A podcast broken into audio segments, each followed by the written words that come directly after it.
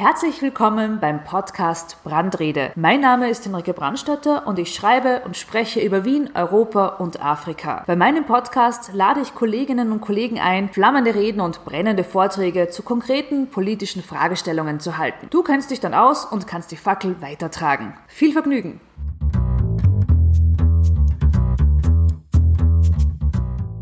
Hallo und herzlich willkommen zu einer weiteren Folge von Brandrede. Heute geht es um ein westafrikanisches Land. Ich bereise jedes Jahr für mehrere Wochen afrikanische Länder und habe es mir zur Aufgabe gemacht, andere Menschen für das Backpacken in Afrika zu begeistern. Heute möchte ich euch Benin vorstellen und dafür gibt es auch einen aktuellen politischen Anlass, nämlich die Parlamentswahlen vor knapp zwei Wochen. Diese haben Benin endgültig von einem Vorzeigestaat zu einer illiberalen Demokratie gemacht. Als wir im Dezember 2018 zu dritt Benin bereist haben, war das Land noch eine Musterdemokratie. Auf einer Skala von 1 bis 7, wobei eine 7 die schlechteste Bewertung ist, hat die US-amerikanische NGO Freedom House Benin nur die besten Noten ausgestellt. Für das politische System gab es eine 2, für die Wahrung der Bürgerrechte ebenfalls. Und das ist schon ziemlich erstaunlich. 30 Jahre nachdem sich das Land von der marxistisch-leninistischen Lehre verabschiedet hat und auch eine Zeit voller Staatsstreiche, instabile Regierungen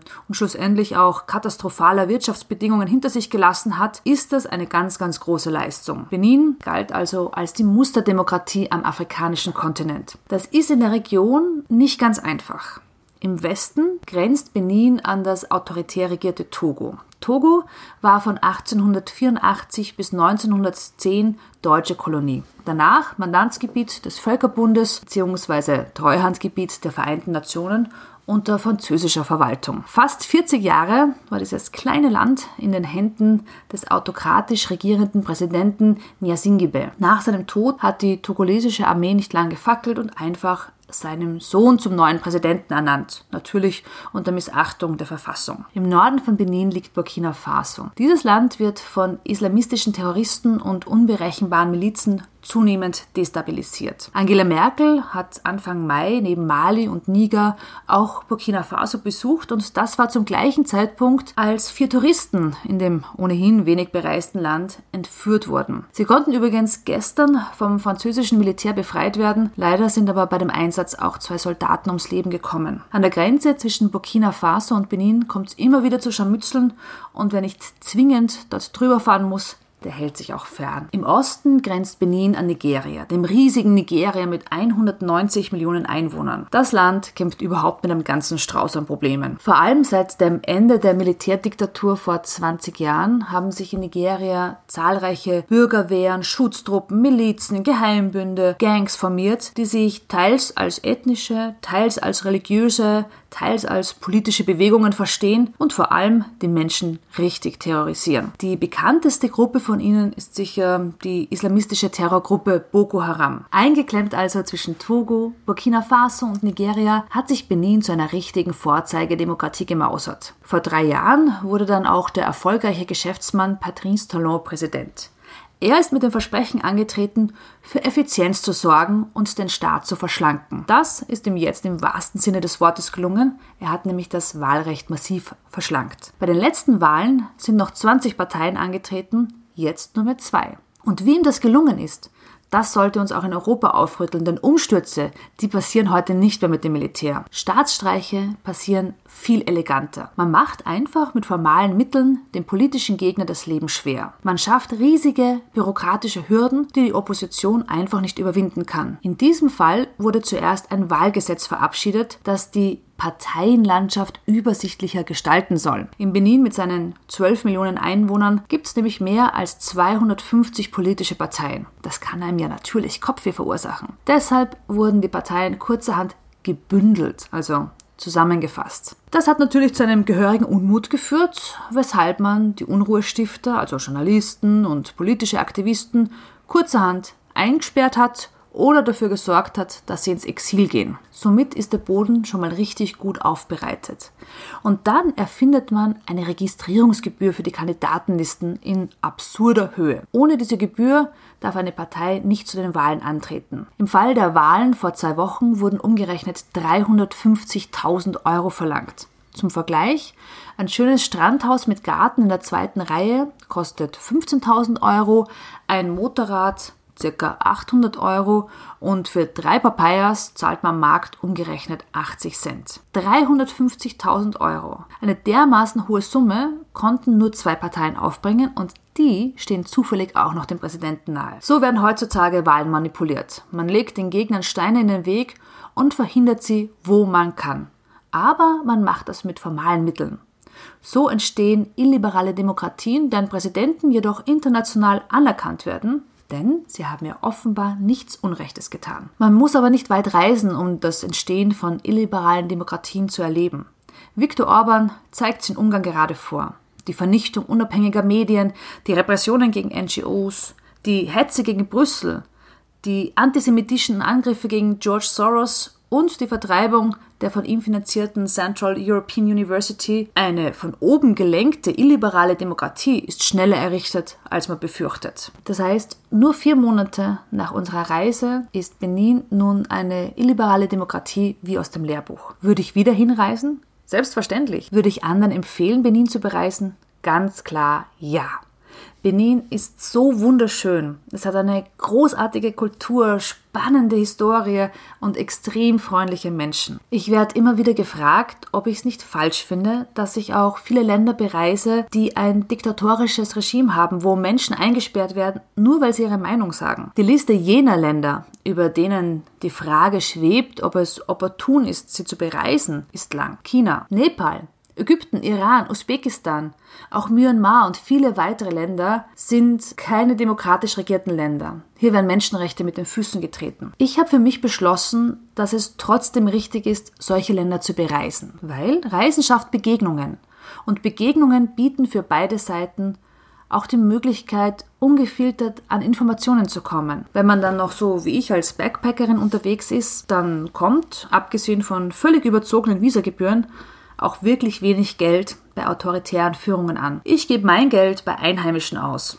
In der kleinen Pension, bei der Obstfrau am Markt, beim Bauern, der Palmwein zapft oder beim Motorrad-Taxifahrer, der mich halsbrecherisch sonst wohin fährt. Mit mir wird kein Regime reich. Ich bin auch nicht unterwegs, um Menschen in anderen Ländern zu erziehen. Ich bin unterwegs, um zu sehen, zu lernen, einzuordnen und darüber zu berichten. Warum also würde ich dir eine Reise nach Benin nahelegen? Vorweg, es schadet nicht, Französisch zu sprechen oder mit einer visierten Begleitung zu reisen, weil nur wenige Menschen Englisch sprechen.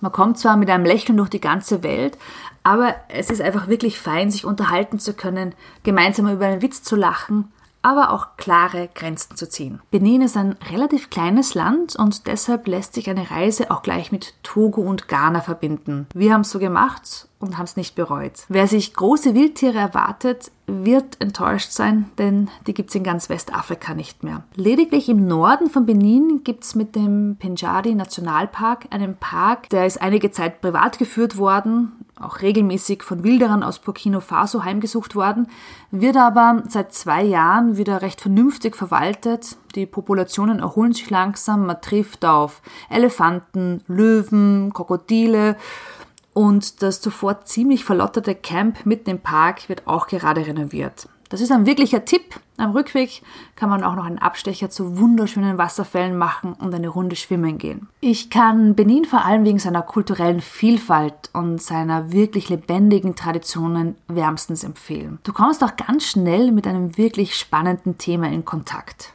dem Voodoo. Voodoo ist Staatsreligion und wird sehr aktiv praktiziert. Die Zeremonien sind mystisch, sind faszinierend, haben aber mit den Püppchen, denen Nägel in den Körper gestochen werden oder blutrünstigen Zombies herzlich wenig zu tun. Voodoo kennt nur einen Gott, dieser wird französisch Bon Dieu genannt. Guter Gott heißt das. Bon Dieu ist aber so groß, so gewaltig, dass der Gläubige sich nicht direkt an ihn wenden kann. Deshalb gibt es die Loa als Vermittler. Bei den Loa handelt es sich um göttliche Geistwesen, in deren Macht es steht, Dinge zu verändern. Es gibt etwa 200 Loas, darunter zum Beispiel den Loa des Krieges, den Loa der Schlangen oder einen Loa, der zwischen Mensch und Göttern vermittelt, quasi einen Dolmetscherloa. Im Gegensatz zur römisch-katholischen Kirche ist Besessenheit im Voodoo auch etwas sehr Erstrebenswertes. Es ist eine Ehre, von einem Loa geritten zu werden. Die benötigten Fetische kann man ganz normal an Märkten kaufen. Da stapeln sich dann die Tomaten, die Reissäcke, die Streichholzschachteln, die Taschenlampen aus chinesischer Produktion und dazwischen liegen Ziegenfüße, Affenschrumpfköpfe, Krokodilhäute, undefinierbare Haarbüschel, Kolanüsse, aufgespießte Vögelchen und weitere wichtige Zutaten. Das riecht auch manchmal nicht ganz so lecker. Wir sind innerhalb von drei Tagen zweimal in derselben Stadt gewesen, in Natitingo, es hat ca. 35.000 Einwohner und dort gab es einen herrlichen Fetischstand voller Grauslichkeiten. Und als wir auf der Rückreise wieder an dem Bretterstand vorbeigekommen sind, war der schon fast ausverkauft, also da geht schon ordentlich was weiter. Und wenn du schon in Natitingo bist, dann lohnt sich ein Abstecher zu den Somba. Die Somba leben in deinem Kindheitstraum. Stell dir vor, du hast eine überdimensionierte, riesige Sandburg, in der man wohnen kann, wo es Kämmerchen gibt, wo es Räume gibt, wo es eine Feuerstelle gibt, wo es eine Leiter gibt, die vom Erdgeschoss in den ersten Stock führt. So sehen diese Burgen der Sombas aus. Sie werden Tatas genannt, sind komplett aus Lehm gebaut, immer zweigeschossig und haben Türmchen und Erkerchen. Und auf den Türmchen und den Erkern sitzen Dächer. Die sind aus Stroh gemacht und so kegelförmig und haben einen Griff und man kann sie wie ein Deckel von einem Kochtopf abnehmen. Und drunter wird dann Hirse gelagert oder da sind irgendwelche Händeln drinnen. Es ist wirklich wunderschön, sehr beeindruckend, das zu besuchen. Und vor jedem Tata befindet sich auch ein Voodoo-Altar zur Abwehr des Bösen. Aber nicht nur die Somba und der Voodoo sind spannend, auch das Königreich Dahomey. Das Königreich Dahomey lag auf dem Staatsgebiet des heutigen Benins und bis 1892 hatte es ein Amazonenheer. Das ist historisch belegt und dieses Frauenheer wurde auch von weiblichen Offizieren geführt. Es umfasste ca. 5000 Frauen und die müssen wirklich furchteinflößend gewesen sein. Die Eliteeinheit war auch die persönliche Garde des Königs und sowohl wegen ihrer außerordentlichen Tapferkeit als auch für ihre Grausamkeit richtig gefürchtet. Bis zur Eroberung durch die Franzosen war das Königreich Dahomey eines der mächtigsten Reiche Westafrikas. Den Reichtum hat man vor allem mit Sklavenhandel gemacht. In der Stadt Abomey kann man sich einen Komplex aus zehn Königspalästen mit wunderschönen Wandreliefs ansehen, die sind wirklich sehr beeindruckend. Die Königspaläste selbst sind auch aus Lehm gebaut, Allerdings wurde beim Bauen dem Lehm nicht nur Wasser beigemischt, sondern teilweise auch das Blut von Feinden. Und weil es wohl immer wichtig war, richtig schön Muckis zu zeigen, ruhen auch die Königsthrone auf Schädeln von Feinden. Wenig zu sehen sind leider klassische Artefakte wie Figuren, Kleidungen, Schmuck oder Waffen.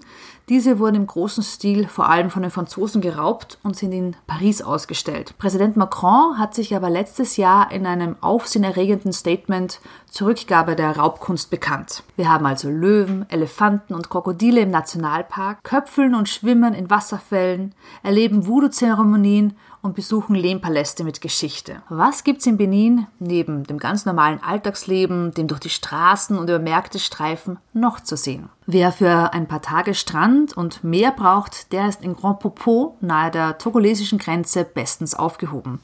Das Meer hat an der ganzen Küste eine extrem starke Strömung und ist auch eher zum Planschen als zum Schwimmen geeignet. Aber der Strand, der ist wirklich wunderschön. Du hast kilometerlange, breite Sandbänke, kaum Menschen und irgendwo kommt dann die Bar eines schlecht gelaunten Franzosen, der dir wirklich guten Espresso zubereitet. In Porto Novo, der gemütlichen Hauptstadt, fällt die Moschee besonders auf. Sie ist eine ehemalige portugiesische und damit römisch-katholische Kirche, die kurzerhand umfunktioniert wurde. Und wenn du durch die Stadt bummelst, gibt's wunderschöne alte Häuser zu sehen. Viele von ihnen wurden auch im afro-brasilianischen Stil erbaut von aus Brasilien zurückgekehrten ehemaligen Sklaven. Aber egal, wohin es dich in Benin verschlägt, eine Sache wird dich immer begleiten. Vor fast jedem Haus steht ein kleines Holztischchen und darauf verschieden große Ballonflaschen und alte Schnapsflaschen voller grüner und gelb schimmernder Flüssigkeit. Das ist Kbayo, Benzin. Kbayo bedeutet unecht oder Ersatz und das Benzin kommt aus Nigeria und ist astreine Schmugglerware. Und das mit dem Benzin ist etwas, was viele afrikanische Länder haben nämlich eine riesige Schattenwirtschaft. Man lebt nicht nur von seinem Job oder seinem Feld, sondern verkauft nebenbei Dinge oder Leistungen. Im Fall des Benzins wird geschätzt, dass es 200.000 Bio-Verkäufer in Benin gibt, die wiederum pro Liter ca. 15 Cent verdienen.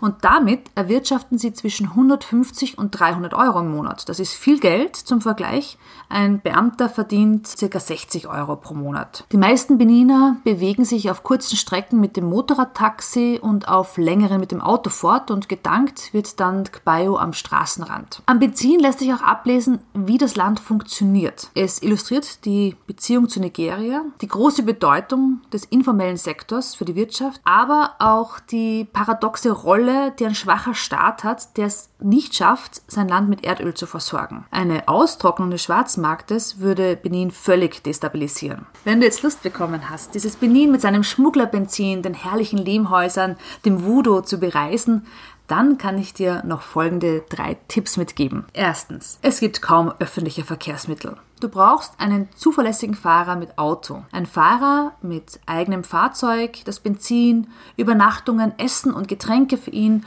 kosten etwa 80 Euro pro Tag. Zweitens, vor allem im armen Norden gibt es kaum Bargeld und auf große Scheine kann niemand herausgeben. Nimm also genügend kleine Scheine und Münzen mit. Drittens, wenn du dich, so wie ich, gerne über das Alltagsleben der Menschen und Politik informierst und deshalb auch auf Reisen gerne die lokalen Tageszeitungen liest, wirst du dir in Benin richtig schwer tun. Wir haben drei Tage gebraucht, um schlussendlich eine alte Tageszeitung aufzutreiben und die war auch nichts anderes als windschief zusammengeheftete Zetteln mit Kopien unter anderem aus dem Russia Today. Also, auch wenn der Präsident Wahlen zu seinen Gunsten ausgehen lässt, die Zivilgesellschaft schikaniert, Zugänge zu Online-Netzwerken sperrt, ist Benin wirklich eine Reise wert. Der Beniner ist entspannt und gemütlich, feierfreudig und hat richtig viel Humor. Auch wenn der dieser Tage Trauerflor trägt. Und wenn du dich jetzt fragst, ob es sicher ist, Benin zu bereisen, dann muss ich leicht ausweichen das ist nämlich eine Frage, die kann man nicht mit Ja oder Nein beantworten,